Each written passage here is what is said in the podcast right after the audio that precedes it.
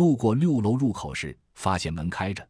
这几只丧尸应该是逃跑到这里的受伤者，在楼梯口变异了。可怜的人们，轻轻关上了门，继续往上走。这一次，每个人都极其谨慎。七楼的门关着，没动静。甄笑阳轻轻说：“上子弹。”在随时可能战斗的环境里，子弹充足是生存的最大倚仗。四人默默地关上保险，退下弹夹，咔咔咔摸黑上了弹。一分钟后，所有人都整装完毕，继续前进。就这样，一直上到十二楼，在十二到十三楼中间位置，楼梯被堵住了。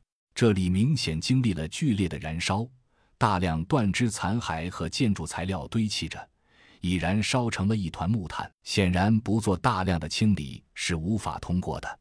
甄孝阳打出手势，待众人围拢过来后，低声说：“我们得进入楼内。”走右边的楼梯，通过这一层，再从十三楼或者十四楼返回防火楼梯。几人点了点头，都知道这样危险系数大大提高，却是无可奈何的唯一选择。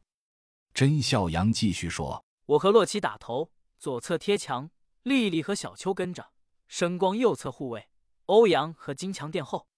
明白吗？”众人伸出大拇指，队伍开始按照这个方案行进，很轻。也很顺利。推开十二楼入口大门的时候，声音很轻，金属门保养的也很好，没有发出任何声音。进入以后也没有引发任何事情，众人长长出了一口气，按照既定队形前进着。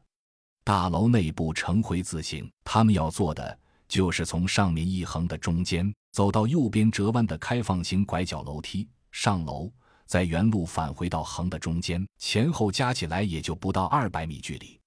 听起来只是短短二百米，但走起来真是步步惊心，一点风吹草动都会让人浑身汗毛直竖。心脏不好的真玩不了这个。楼道很安静，毫无生气，这样或许是最好的情况吧。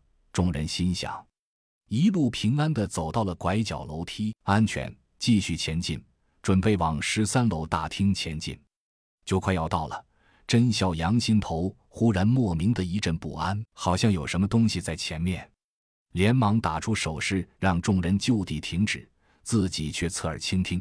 不一会儿，就汗如雨下。在众多沉重的呼吸声中，一阵连续的凄惨哭声破空而来，是那么的清晰可见。